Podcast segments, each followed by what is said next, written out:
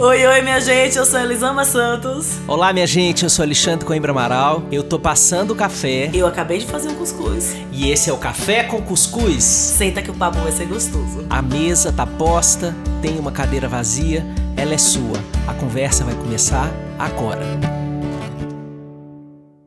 Olá, minha gente querida, você que já está assim, meu Deus do céu, Alexandre e Elisama fizeram o que da que vida? O que aconteceu? O que, que aconteceu agora?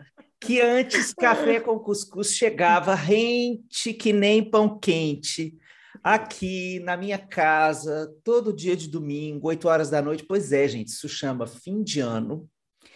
Sei se você está padecendo. Junto com o fim de mundo. Isso! Isso chama fim de ano, junto com o fim de mundo. Então, olha, realmente o corre tem sido corrido. E é. É, é por isso mesmo que a gente celebra a possibilidade da gente estar de volta. Seja bem-vinda, bem-vindo, bem-vinde a esse Café com Cuscuz a gente aqui mais uma vez com você, te convidando para sentar nessa mesa, para a gente conversar hoje sobre um tema que é fogo, que tem cores de Almodóvar, que não tem tons pastéis é, e que está no meio de nós. A raiva. A raiva, ela está no meio de nós porque ela está dentro ela está no meio de nós porque ela está fora, ela está no meio de nós porque ela está entre. Não tem nenhum lugar da humanidade em que ela não esteja. Por que será que temos tanta dificuldade de assumir que ela existe? Por que será que criminalizamos? Quais são os efeitos entre nós da criminalização da raiva? A raiva nos faz pessoas menos boas, piores do que imaginamos ser? O que a raiva faz com a nossa imagem? O que a raiva faz com a nossa saúde? O que reprimir, o que soltar essa raiva constrói na nossa vida? Esse é o nosso papo hoje. É raiva, viu, gente? É raiva. É um mais do que um copo de cólera, este episódio do Café com Cuscuz. Então, sente aí puta da vida. Tamo com motivo. Com motivo, puto da vida. Sente aí. Se você tá calminho, eu convido a sua raiva para sentar. Vamos embora abrir mais uma cadeira aqui. Bota a sua raiva aqui. Do que você tem raiva de quê nessa vida, né, Elisama? Nossa, é essa pergunta. Adoro chamar raiva para conversar. A pessoa que tem calma tatuado no braço, esse é o tema, né? a pessoa que tem calma tatuado no braço, esse é o tema. Quando a gente fala de raiva, né? É... A minha história com a raiva, ela é antiga. muito antiga. Eu sempre senti muita raiva. Muita raiva. Muita raiva, muita. Desde muito nova. Eu fui aquela criança que batia nos coleguinhas quando estava com muita raiva. Eu fui... E e é interessante perceber que eu só aprendi a lidar com a minha raiva quando eu parei de brigar com ela. Porque assim como eu fui a pessoa que sempre senti muita raiva, eu fui a pessoa que cresceu escutando que não podia ser quem era. Então eu passei uma vida inteira acreditando que a raiva não deveria existir. E eu ouvi assim, eu venho de uma linhagem de gente brava. Meu pai é super bravo. Meu avô era conhecido na cidade como ser bravo. É, a família da minha mãe também. Então, eu tenho uma, um histórico de muita raiva de muitas gerações. E é uma raiva que não é falada. Da parte da minha, da família da minha mãe, é uma raiva que, que não é assumida, então ninguém sente raiva. E da parte da família do meu pai é aquela raiva que todo mundo é bem bravo mesmo e é isso. E eu me lembro de uma preocupação muito genuína no meu pai, quando ele conversava comigo, às vezes, nos momentos mais calmos, e falava: Filha, não pode ser assim, filha. Você vai sofrer, como eu já sofri muito. E depois da chegada de Miguel, e que eu vi no meu filho os traços que estavam muito presentes na minha própria raiva, eu resolvi aprender a lidar com ela. E eu entendi algo muito precioso sobre a raiva. Que todo o sofrimento que o meu pai me relatava, toda a dor que ele guardava na história dele e que ele culpava a raiva dele, na realidade era porque ele não sabia lidar com a raiva dele. E eu acho que essa foi a maior chave que virou na minha cabeça em relação à minha raiva, sabe? Eu aprendi que ela não é um problema na minha vida.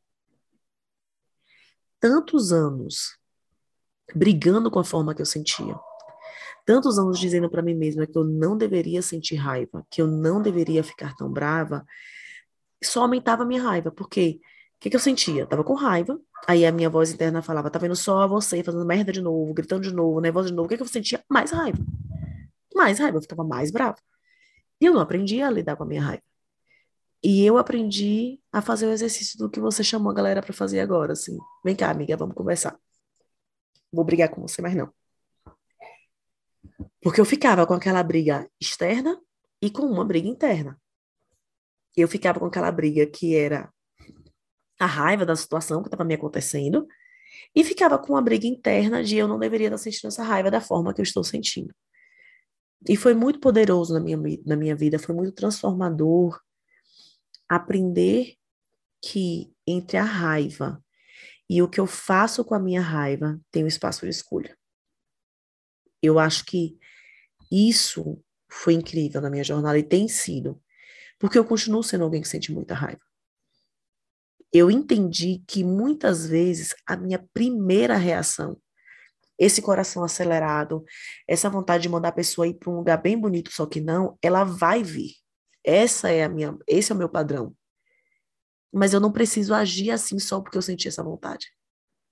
Sabe? Tem um, eu consigo lidar com ela. E aí, depois que eu comecei a olhar para minha raiva com mais respeito por mim e por ela, eu comecei a perceber o quanto socialmente falando, nas nossas relações quase todas, a gente tem problemas por não assumir a nossa raiva. Porque aí eu nego que eu tô com raiva, e se eu nego que eu tô com raiva, eu não consigo entender o que ela tá me contando sobre mim. Sim. Porque ela tem uma função. Ela, ela existe porque algo em mim tá fora do lugar, algo na minha história, algo na minha vida, tem algo que tá me descontentando. Aí ela tá me contando, ei, isso aqui, isso aqui é importante para você. Não tá tendo, não tá rolando. Não tá sendo cuidado, não tá sendo protegido. Ela tá vindo para me dizer isso. Tudo bem, às vezes ela me diz isso gritando, mas ela tá aqui para me dizer isso. E se eu nego essa raiva, um, eu não escuto o que ela está me contando. E dois, eu não aprendo a lidar com ela, eu despejo ela nos outros. Porque se eu não assumo, ela não vai desaparecer. Eu não assumo essa raiva. E aí eu ajo movida por ela, negando que ela existe. Então, assim, não faz bem para mim, não faz bem para o outro, não faz bem para as nossas relações. É, a gente tem esse padrão social de que o sentir, que não existe espaço de escolha, né? Então, o sentir e o fazer são a mesma coisa. Na realidade, em nossas infâncias, nós éramos definidos pelo nosso sentir. Ele era congelado, se tornava algo estático e era você. Então, eu não era uma pessoa brava, eu não era uma pessoa que sentia raiva o dia inteiro. Hoje eu enxergo isso com muita clareza. Eu sempre fui muito animada, muito empolgada, muito amiga, muito acolhedora. Isso são, são características muito minhas. Eu sou intensa.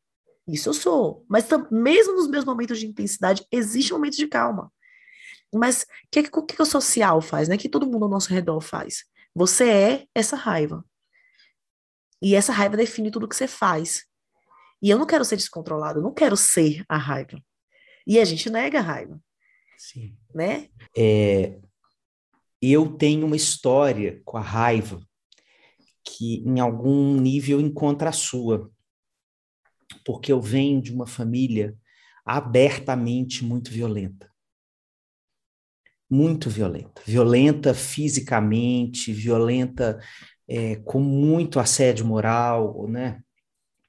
E é uma família que sempre me provocou uma sensação de repelência por esse aspecto. Então, eu passei muito tempo com uma, uma vinculação ambivalente com essa família. Eu amo, mas não gosto desse jeito deles serem. E a raiva, que era esse componente que mais aparecia, é, mas travestida de violência, né? porque essa raiva nunca foi tratada entre eles, é, eles não faziam esse mínimo dever de casa que você nos convida a fazer, que é você olhar para a raiva e ver qual é a sua necessidade não atendida dentro dela, qual a mensagem que ela te passa, eles nunca fizeram isso. Ninguém, ninguém ali nunca fez. É, e aí eu passei muito tempo é, achando que sentir raiva era ser como eles. Então eu demorei muito tempo, né, para entender isso. É, eu acho que só no final da adolescência, quando eu comecei a fazer terapia, que eu fui entendendo. É, você veja eu sou problemático, tem uns 25 anos de terapia aí, 30, sei lá. Eu queria ter, amigo. Algumas é, coisas estariam melhores. Pois é. Mas desde que eu comecei a fazer terapia, é, foi engraçado que foi uma das primeiras coisas que a terapeuta pontuou, sabe? É, primeiro, você não é sua família, essa frase clássica que muitos de nós terapeutas já usamos com os nossos pacientes, e depois ela dizer essa, essa coisa, que o que você vive na sua família não é a expressão da raiva, é a expressão da violência. E aí começar Coisas a separar uma coisa né? da, da outra, entender que são matizes diferentes da vida, isso liberta né? Porque aí te liberta para não ser a violência. É, porque eu, eu sofria essa esse pânico de ser a violência, não é ser a raiva, né? De ficar igual a eles. Eu, eu me lembro assim com muita nitidez de temer crescer e ficar como eles. Eu me lembro assim pré-adolescente, assim, chorando sozinho, pensando nisso. Eu não quero ser como eles. É, depois eu fui entender o que, que isso significava. Né? É, mas a partir do momento em que eu comecei a entender que raiva não é violência, aí eu comecei a me letrar emocionalmente para lidar com a raiva. Então, eu adulteci é, um adulto jovem que estava engatinhando na relação com a própria raiva. Porque eu não tive essa experiência, é, eu não me concedi essa experiência por, por medo de me mimetizar a essas pessoas, né? Então, essa é uma das coisas que na minha história me ajuda muito a ser terapeuta, no sentido das pessoas poderem se dar o direito de começar uma, uma trajetória de desenvolvimento de qualquer habilidade a qualquer momento da vida. Porque existem coisas que a gente não vai receber dentro de casa, como dizem na Bahia. não vai rolar, sim. Dentro de é casa de... não vem tudo, não. não vem tudo. Então, depois que a gente cresce, é que a gente vai se haver com quais são as faltas que a nossa educação nos entregou, né? E aí, quando a gente reconhece essa falta e é uma coisa importante para a vida, a gente vai ter que conquistar é, o desenvolvimento. A gente não vai recebê-lo dado por outrem, né? Então, é, a minha relação com a raiva ela veio dessa forma. Ela veio aprendendo a, a me colocar na vida e a, o exercício da profissão foi muito pedagógico para mim, porque é, a gente, na cadeira de terapeuta, a gente sente muita raiva. Né? Eu comecei atendendo criança, eu me lembro, é, eu me lembro da raiva que eu sentia, por exemplo, quando a criança começava a melhorar, que significava ficar mais autônoma, e aí e a família fazia merda. A família cortava, imagina, cortava. Essa terapia não está fazendo bem para esse menino. Está uhum. Tá começando a dizer umas coisas aqui que não, não deveria dizer, né? Esse terapeuta não é uma boa pessoa, porque ele fica ensinando meu filho a botar o dedo na cara do pai, botar o dedo na cara da mãe, ficar com raiva, né? Então aí na hora que eu me lembro desse desse momento assim que eu senti muita raiva logo no início da profissão. E isso virou tema de supervisão, virou tema de terapia. E eu me lembro é, do quanto eu tinha consciência de que eu estava engatinhando, ainda começando a caminhar nesse terreno da raiva, né? É, então, eu estou trazendo aqui uma mensagem de esperança. que, né, eu já estou agora na adolescência da envelhecência, assim, minha relação com a raiva está muito boa, eu lido com ela assim como uma, uma chegada, assim, chamo ela para tomar um café com cuscuz e tal. E uma outra coisa que eu quero colocar é, aqui para apimentar nossa conversa é que é, tem uma coisa que eu odeio na nossa cultura, mas odeio com, com raiva, é, que é a metáfora do equilíbrio. A metáfora do equilíbrio, ela, e isso foi a sistêmica que me, que me trouxe essa concepção do equilíbrio. Assim. A gente ac acredita na nossa cultura, num equilíbrio estático. Sim. O equilíbrio estático é, imagina um, um copo, você joga a bolinha dentro do copo, ela vai, ela vai andando como se fosse uma parábola até ela parar exatamente no ponto médio ali do fundo do copo. Essa é a sensação que a gente tem de equilíbrio. Que em algum momento a gente chega nesse ponto médio.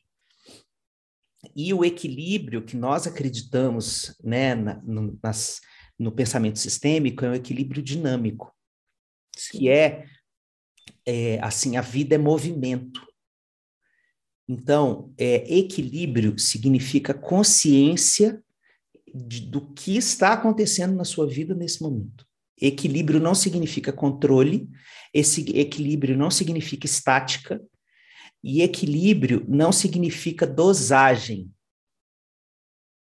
Então, equilíbrio significa consciência. Você olhar e ver assim, o que está precisando de movimento hoje, Sim. nesse momento. Isso Sim. é equilíbrio.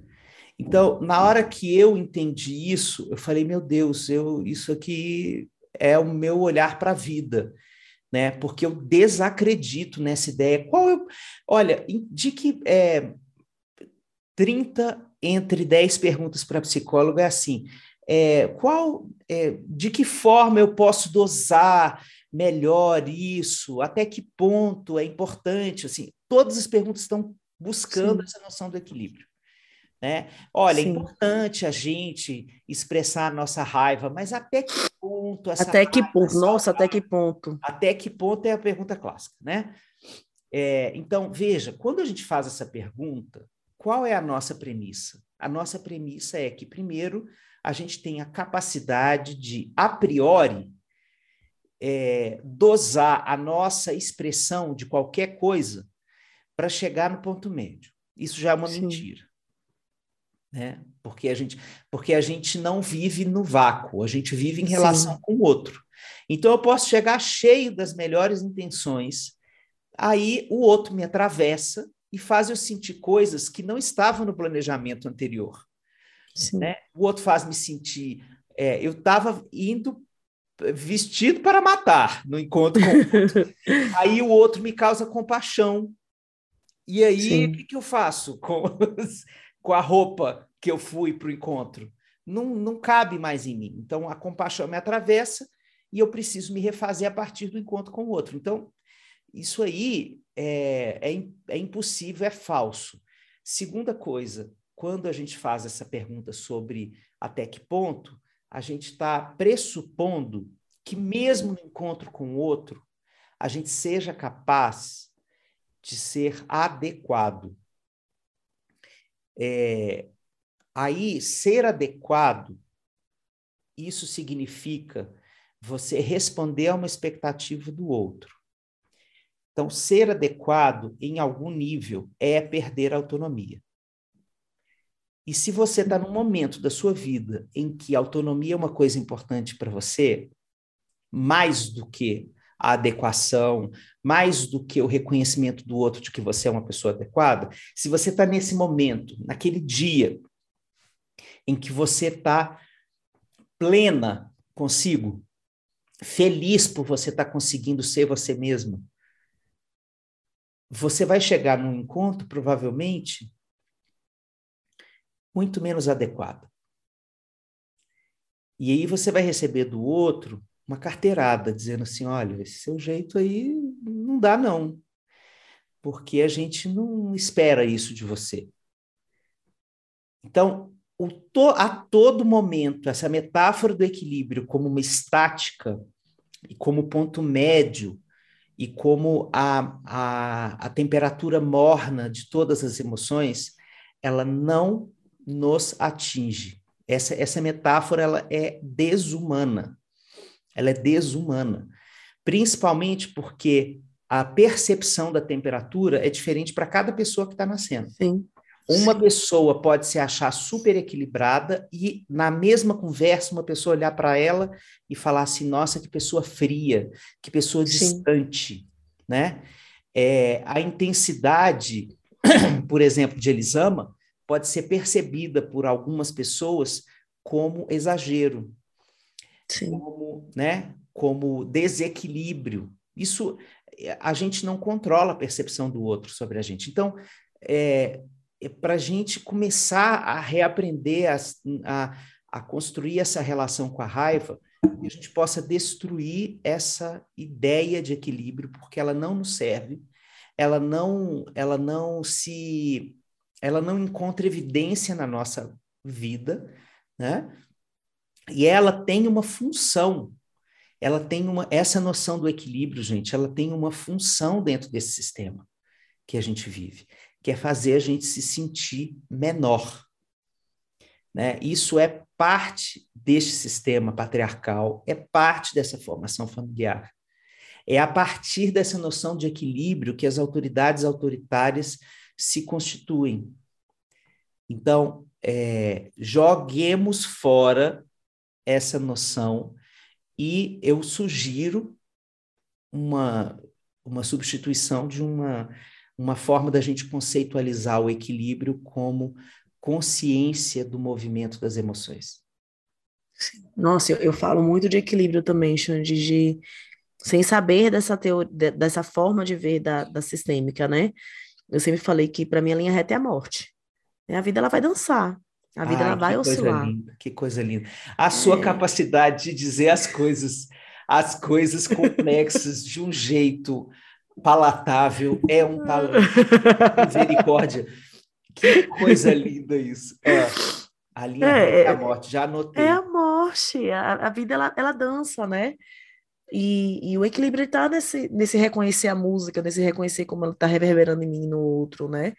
É, eu falo nas, nas palestras com meus alunos, a gente pensar numa equilibrista a gente pensar numa pessoa que está andando de bicicleta, ela não está reta, ela não está parada. O equilibrista está em movimento o tempo inteiro. Quem está na bicicleta está em movimento o tempo inteiro. Você está consciente, opa, eu estou caindo para cá, deixa eu tentar balançar para cá um pouquinho para equilibrar aqui o movimento. Você, você, não, você não tá parado. Se o, o, o ficar paradinho, ele cai. Você na bicicleta, você fica absolutamente parado, você tem que botar o pé no chão, porque você cai. É o movimento que te dá o equilíbrio, né? Então, é essa percepção que a gente precisa ter, que não vai chegar nesse ponto. Esse equilíbrio que eu encontrei hoje na minha rotina, amanhã ele pode não me servir. Hoje ele deu super bem certo. Nossa, hoje o ponto do desenvolvimento da minha raiva, da minha fala dentro de casa é esse daqui. Olha como foi legal, foi, foi gostoso aqui o que a gente conseguiu construir junto. Amanhã Amanhã um monte de coisa já mudou. Amanhã eu não sou a mesma, quem tá comigo não é o mesmo, o clima já não é o mesmo, sabe? E aí você vai ter que ajustar alguma coisa. Não, não dá para você ficar preso a essa noção, ou presa a essa noção de que tem esse ponto. E você trouxe isso com perfeição, que é essa pergunta que as pessoas fazem o tempo inteiro: até que ponto? Qual é o ponto? Né? As pessoas, elas, a gente é, busca, sobretudo por termos cri sido criados para sermos obedientes, a gente busca esse passo a passo. Essa receita, essa medida, eu quero me encaixar em algo que o outro tem que me dizer que é certo. Porque eu não confio na minha medida do que eu, do que eu conheço, porque a gente não aprendeu a confiar. Então eu não sei qual é a medida certa, porque eu não consigo experimentar, não consigo experienciar essa medida para entender esse é o meu ponto. É esse ponto aqui que eu gosto. É isso aqui que eu vou experimentar. É isso, é desse jeitinho aqui. Putz, é, agora eu encontrei aqui a forma que tá gostosa de eu aprender a, a lidar com o meu trabalho. de aprender a lidar com o meu filho, de aprender a lidar. Nossa, olha, isso aqui funciona bem pra gente aqui. Né? Mas eu não quero, eu, eu não quero, eu não confio nessa, nessa percepção interna. Eu preciso de uma receita para me, me encaixar e ganhar 10 e ouvir que eu sou uma boa menina. Sobretudo as mulheres, né? Nós somos educadas para ouvirmos que somos boas meninas. A gente foi educada para isso. Né? A gente foi educado para ouvir que a gente é educado, né? Que a gente é bacana. Sim. E dentro dessa percepção do educado, do obediente, da boa menina, do menino exemplar, não cabe a raiva. Porque a raiva é uma emoção que me tira do lugar. Ela é uma emoção que fala: peraí, mas isso não tá bom para mim. Mas peraí, tá apertando meu pé? E eu falar que tá apertando meu pé, às vezes incomoda quem, quem me deu o sapato. Sabe? E a gente foi educado para olhar a raiva na visão de quem dá o sapato, não de quem tá com o pé apertado, sabe? Assim, eu não sou educada para perceber como isso, eu sou educada para ganhar o sapato, te agradecer e falar que ele é lindo. Não interessa se ele tá doendo, machucando todos os meus dedos de uma ponta a outra. Eu tenho que te dizer que tá ok. Então, matar a raiva é excelente para quem está no poder, para quem está nessa situação de não me incomoda com teu, com o teu querer. Eu não quero lidar com o teu querer. Eu não quero lembrar que você é um ser desejante. Porque a raiva e o desejo, eles estão juntos. Eles estão juntos. Mas nós temos uma educação que mata o nosso desejo. E, lógico, por consequência, ela vai querer matar a nossa raiva. Sim. Né? Sim.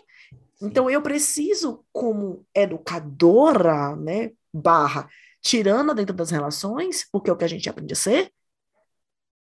Eu, eu, a referência que a gente tem de poder, de poder sobre nas relações, depois que eu botei sobre alguém nas relações, tem sempre alguém ganhando, alguém perdendo, e eu quero ser quem está ganhando, né? Então a gente está sempre disputando poder na relação. Eu preciso esquecer que você é um ser desejante. Eu, eu, eu preciso esquecer que você está vivo ou viva. E a tua raiva, ela me lembra que você está vivo ou viva.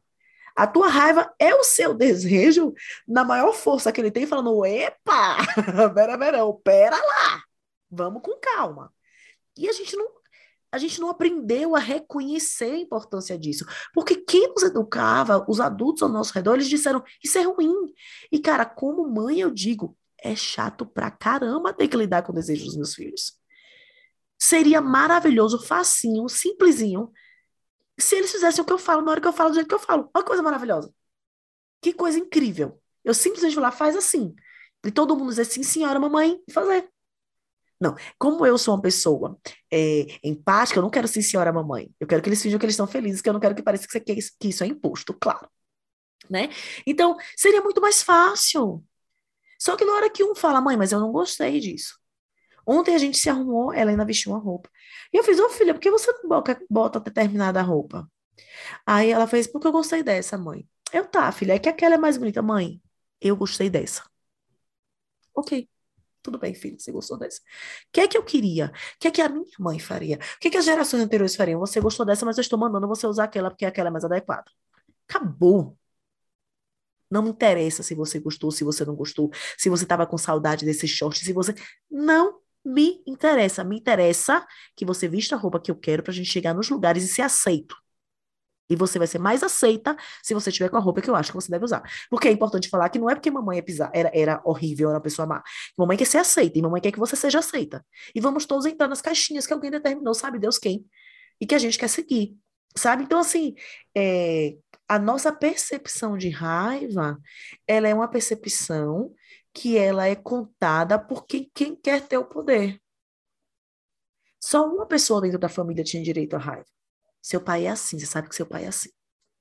Não é o que acontece na maioria das famílias? Sim. Você sabe como seu pai é. Não faça isso que você vai deixar ele com raiva. Ele podia ter raiva. Todo o resto da família não podia. Então, uma, uma pessoa na família tem direito à raiva, toda a família tem, tem isso, nós sabemos disso, todo o resto não, para não irritar aquele que tem direito à raiva. É um exercício cru do poder.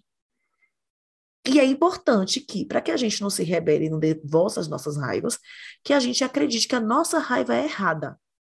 Nós não conquistamos o direito, o poder de termos raiva. Porque a raiva vai tirar a gente do lugar e vai incomodar. A raiva, ela vai incomodar. Isso é um fato. E a gente é perfeitamente capaz de lidar com esse incômodo. Nós, te, a gente dá conta. É ruim, é chato. Eu queria falar com ela, né, que ela tinha que usar o negócio jeito que ela tinha que usar. Eu queria que Miguel só dissesse sim, em vez de procurar brigar com as coisas. Mas é isso. E eu consigo lidar com o incômodo de estar frustrada porque ela não usou a roupa que eu queria, para que ela lembre que o desejo dela importa. Porque o mundo não é todinho do jeito que eu quero. Mas a gente cresce, enquanto crianças, ouvindo que o mundo não é do nosso jeito, enquanto o adulto quer que o mundo seja do jeito dele.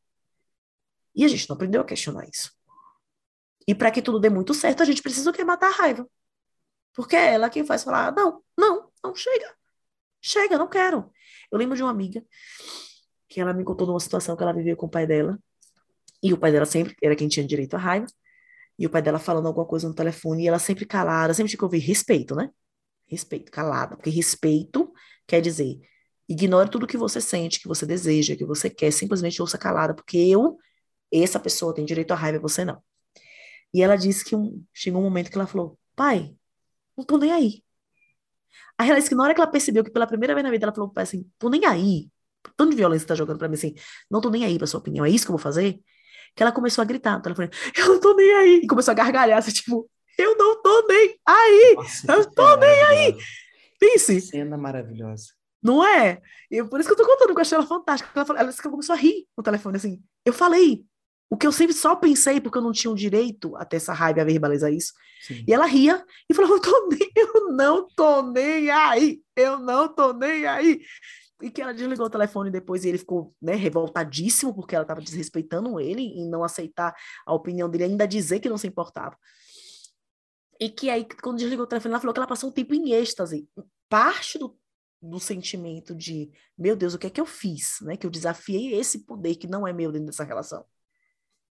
E depois do, cara, eu cresci, eu entendi que eu também tenho poder nessa relação. Eu entendi que eu tenho direito à voz nessa relação. Eu entendi que eu tenho querer. Né? Então, é, nós que crescemos escutando você não tem querer, lógico que vamos ter uma associação da raiva de que a gente também não tem direito a ter raiva. Porque raiva é coisa de gente descontrolada, desobediente, malvada, ruim, mesquinha. Olha, nessa cena maravilhosa da sua amiga, tem uma segunda camada de silenciamento da raiva, que é assim: quando finalmente a raiva consegue sair, é muito provável que ela vai sair como catarse. E aí é, cobra-se da pessoa que nunca aprendeu a expressar raiva, Sim. que ela já saia PhD em expressão da raiva na, no primeiro jorro. Ponderadíssima. Ponderadíssima, né? Isso é desumano. Sim. Você exigir que uma pessoa tenha um nível de desenvolvimento, é exigir de um bebê que ele já corra. Né? Sim. Eu, é a primeira vez que eu estou conseguindo dizer isto. Então eu vou dizer com lágrimas que eu não gostaria de chorar na sua frente. Eu vou dizer com uma fala mais fragmentada, eu vou dizer misturado com medo, eu vou dizer misturado com culpa, eu vou dizer um bololô de coisas. E é assim. Nossa, que, que perfeição, é isso. Né? É assim que eu consigo dizer. Então, é, cuidado, gente, se você estiver vivendo essa condição, isso não quer dizer que você é uma pessoa ruim, isso quer dizer que começou assim, e depois você volta e repara, repara a sua raiva, repara a relação. Você pode voltar para a pessoa e dizer assim: é, aquilo tudo aconteceu, por quê? Complete a frase. Porque eu nunca disse, porque eu nunca me dei esse direito, porque eu estou exausta de qualquer coisa, é, mas agora eu quero é, fazer aqui uns ajustes naquilo que eu disse. Sim. Mantenho isso aqui, mantenho isso, mantenho isso, mantenho isso, mas aquilo ali, ou a forma, eu quero que você é, te pedir para desconsiderar um pedaço dessa narrativa, porque às vezes o que, que acontece? É, quando o outro não está acostumado a escutar a nossa raiva, a raiva impede a pessoa de escutar o conteúdo. Sim. Porque ao desqualificar a forma, o conteúdo não é escutado. Então, é, a forma é muito importante de ser validada numa comunicação que eu possa dizer as coisas desta forma. Não é à toa que, por exemplo, a galera que está aí é, construindo educação não violenta depois de conhecer o trabalho da Elisama, tem que chegar para as famílias de origem e falar assim: aqui ele pode dizer desse jeito essas coisas. Então, a forma de uma criança poder expressar o seu desagrado é validada ali naquela casa. Quando ela recebe a visita da família de origem, a família de origem não está acostumada a validar esta forma e ela invalida o que a criança está dizendo porque a forma não é reconhecida. Sim. E aí, a primeira coisa que um pai e a mãe precisa fazer é dizer aqui, esta forma é validada aqui em casa. Pode escutar o conteúdo. Essa forma é Sim. é validada. Você não precisa corrigir a criança para se adequar a um determinado formato é, de comunicação muito fechadinho. A gente pode depois conversar, ela também pode se retratar. É, então, é, essa, essa expressão é, numa primeira numa primeira mensagem a raiva às vezes chega como essa fala da amiga de Elisama não tô nem aí é, ela chegou, porque quais os elementos que a gente pode pensar aí dessa catarse dela? A repetição da mensagem, a mistura com a risada, que essa risada a gente pode imaginar assim, que tem alegria, sarcasmo, ironia. Tudo junto e misturado. Tudo junto e misturado. né? Medo. Medo. Sim. É, então, essa é assim que sai. Não tem jeito de sair diferente. Não tem Sim. jeito. E, infelizmente, a gente ainda vive num país que silencia as raivas, né? Vamos pensar em como a nossa sociedade escuta os movimentos afirmativos. É, o tempo todo, os movimentos afirmativos estão sendo é, criminalizados por uma escuta social que diz: você pode até dizer isso, mas não diga nesse volume, não grite desse tanto. Né? Você pode ser gay, mas desde que você beije longe de mim. Sim. É? Isso. Por exemplo, né? É, você pode é, você pode dizer que vidas negras importam, mas não grite isso na porta da minha casa. Né? Não diga que eu sou racista com raiva. Me chame para conversar, me chame para conversar de forma mansa, seja meu Ike preto e me ensine a lidar com o meu próprio racismo. Então, o tempo inteiro, a raiva do outro, ela é recebida ainda na nossa cultura é, com um desdém pela forma como ela acontece. Então, a gente ainda vive uma cultura absolutamente invalidante da raiva, Sim. né? Então, e tem uma nós, confusão, né, Xande? Só, só uma, uma, terminar a frase. É, então, assim, o, o, o no, a nossa tarefa ainda é dizer o tempo inteiro e repetir ad nauseum. Assim, isso cansa até cavalo, gente. Tem que repetir. Eu tenho direito de sentir raiva. Sim. Eu tenho direito de sentir raiva. Né? Isso, isso tem que estar, tá, infelizmente, ainda é, é, como um prólogo de uma conversa. Às vezes, antes de você colocar a sua raiva, ou no meio da conversa, você tem que parar a pessoa e falar assim: peraí, eu estou com raiva. E deixa eu falar. Né? E eu acho que a gente faz uma confusão muito grande, né, quando a gente fala das, das, afirma, das questões afirmativas no Brasil, as lutas, é, que é a da violência do opressor com a revolta do oprimido, como se fosse tudo a mesma coisa. Certamente. são coisas diferentes, né? Sim. Então, a gente bota a raiva como ela, se ela fosse sempre a mesma coisa. Sim. E ela tem muitas faces. E como você falou, a raiva e a violência são coisas diferentes. Né? Então, assim, a violência do opressor não é igual à revolta do oprimido. Né? Tem uma dor aqui que eu não sou obrigada a ser fofinha com você para te dizer. Então, eu sou mulher negra. Para você falar comigo, ai, Elisama, desculpa, eu não sabia que essa fala era ofensiva, não precisava ficar nervosa. Foi a primeira vez que você me falou. Eu escuto provavelmente a mesma frase que você está me dizendo há muitos anos. É como se eu recebesse um tapa todos os dias no mesmo lugar. Amor, quando você toca, dói. E é uma dor forte. Porque não tá em qualquer lugar, tá com um roxo aqui. Tá tocando uma dor que socialmente eu apanho nela há muito tempo. Eu não vou falar, ai, machucou. Eu vou dar um grito, porque ela tá doendo muito. Né? Então, é, é essencial a gente entender isso. E o Marshall, já para a gente encaminhando para o fim, o Marshall Rosenberg, ele traz um exemplo em um dos livros dele, não me lembro qual, não sei se é o Comunicação Não Violenta mesmo, que ele fala da filha. Ele diz que, que a gente primeiro está nessa fase da escravidão emocional, essa fase que eu não digo o que eu penso, eu não digo o que eu sinto, que eu não assumo a minha raiva, etc e tal. E depois, a gente não vai para esse ponto em que eu consigo falar de maneira, maneira equilibrada. Eu vou para o outro extremo, como um pêndulo, né? Soltei o pêndulo, ele vai para a outra ponta. E que essa outra ponta é uma fa a fase de rabugentice emocional mesmo, a fase que eu falo, não quero saber. É essa fase do tô nem aí. Ele conta no exemplo da filha dele, que a filha dele, ele sempre se preocupou com a filha nunca se posicionar quando estava sendo desagradada. E que ele falava com ela: você pode sentir raiva, a filha fala que você não gosta, fala que você não quer. E ela não falava. E ele disse que um dia ele ouviu no telefone ela mandar alguém tomar no cu. E que na hora ele riu muito, ele ficou muito feliz. Ele pensou: finalmente, assim, daqui a um tempo ela vai conseguir ponderar.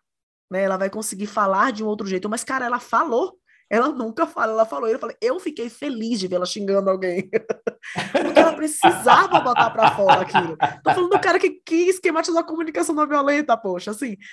Ela precisava botar para fora aquilo, ela precisava começar a se posicionar. E como você falou, não vai sair ponderado, não vai sair super equilibrado, não vai sair super doce, não vai sair super gentil, super gentil. E a gente constrói isso nas relações. Olha, para a gente ir encaminhando para o final, eu vou fazer uma, é, uma autocitação. Eu vou terminar com a carta da raiva. Adoro. Cartas de um terapeuta, que foi a carta que eu mais escrevi para uma para uma leitora, né? E eu falo disso abertamente na nessa carta. Embora o livro tenha sido escrito para ser lido por uma mulher, porque o meu editor me disse assim, olha, quem a gente acha, como o livro estava começando um selo novo na editora, ele disse assim: a gente acha que quem vai ler esses livros são mulheres entre 30 e 45 anos. Elas vão ser as leitoras, eles chamam de persona, a, a, assim, tipo, o perfil típico de quem vai comprar aquele livro, né? Então, escreva para esta pessoa, quando ele me disse, escreva esse livro para este público que a gente acha que é o que vai ler o livro. É, mas então, é, a carta da raiva é a que eu mais escrevi, né? É... Por isso, deixe-me entrar aí, ocupando o espaço de toda falta de ruído que quer falar. O silêncio, quando é desejado, não deixa rastro de mal-estar. Quando é um mandato, represa a palavra como uma armadura que aprisiona. Em algum momento, há que permitir a essas palavras que saiam de tão dolorida couraça. Mas isso não é simples para quem muito, para quem há muito não fala de suas raivas. Quando uma pessoa fica muito tempo sem me permitir chegar perto, substitui a intimidade que tinha comigo por medo. Escute o medo. Parte dele é uma reflexão protetora para você poder escolher melhor os espaços e as pessoas com quem me lançar como parte das suas falas e de suas ações. Mas a outra parte do medo é justamente a forma daqueles que lhe silenciaram dizer: você deve temer sua expressão, porque ela é sempre inadequada. Ou a sua voz não importa, é desconsiderável. Não a legitimamos, pelo menos não neste volume, com esta força indignada. Não deixe que transformem a sua indignação em indignidade. É digno se enraivecer com todo tipo de supressão de liberdade de expressão. Perfeito, perfeito, perfeito. Eu, eu amo essa carta, eu amo esse livro, não é novidade para Perfeito, porque é exatamente isso. É exatamente isso. Muito bom, obrigado hein, por este domingo começando com raiva. Pois é, com energia. Esse negócio com energia, assim, ó. com tônus, com tônus. Pois é. Então, olha, minha gente, eu desejo que vocês tenham se sentido abraçados é, pela dignificação da raiva, sim, que é sim. o que a gente quero... deseja o tempo todo no nosso trabalho. Eu quero indicar um filme que é uma animação que eu adoro, mas que eu acho que ela fala tão bem do que a gente está falando agora. Ela tem tantas analogias lindas. Chama Cada Um na Sua Casa. eu acho que tem ele no Netflix. Eu estava procurando agora para ver se é no Netflix. Eu acho que está no Netflix. Cada um na sua casa. É uma historinha linda, linda, linda. E ela traz uma analogia da raiva. Tão bonita. Que, que muita gente pode não perceber com a analogia da raiva, mas depois você ouvir isso aqui, você vai entender muito bem do que a gente está falando. Vale a pena assistir. Amigo, obrigada por esse papo maravilhoso. Obrigado, adorei também. Te amo. E a gente Tava com saudade. Semana. Olha, vão aproveitando, vão ligando o botão de maratonar, porque a gente já está quase entrando de férias. Sim. E aqui a gente vai entrar de férias bem entrado, porque, né, final de ano com final de mundo está pedindo botão off. E eu vou Por fazer favor. um jabá, um jabá de mim de outra natureza. É, quando você estiver escutando esse podcast, provavelmente já terá entrado no ar a conversa que eu fui convidado a ter no Mamilos sobre esperança com o pastor Henrique Vieira. Minha gente. Ai, tô louca para ouvir. Uma conversa que eu posso dizer a vocês que me rasgou assim por dentro. Sabe quando conversas te rasgam e e te fazem abrir coisas e pensar coisas novas e amplificar visão de mundo. Assim, eu ainda estou é, corporalmente, essa conversa já aconteceu há cinco dias, mas eu ainda estou corporalmente impactado com ela. Toda vez que eu me lembro dela, eu ainda retorno ao meu corpo assim como imantado, né, por uma conversa transformadora. É um prazer enorme ter estado ao lado de Henrique e de Ju e Cris, obviamente. Então, mais uma coisa para vocês escutarem aí ao longo dessa semana. Obrigado, meu amor, um beijo enorme e até o próximo Café com Cuscuz. Beijo, amigo. Tchau, gente.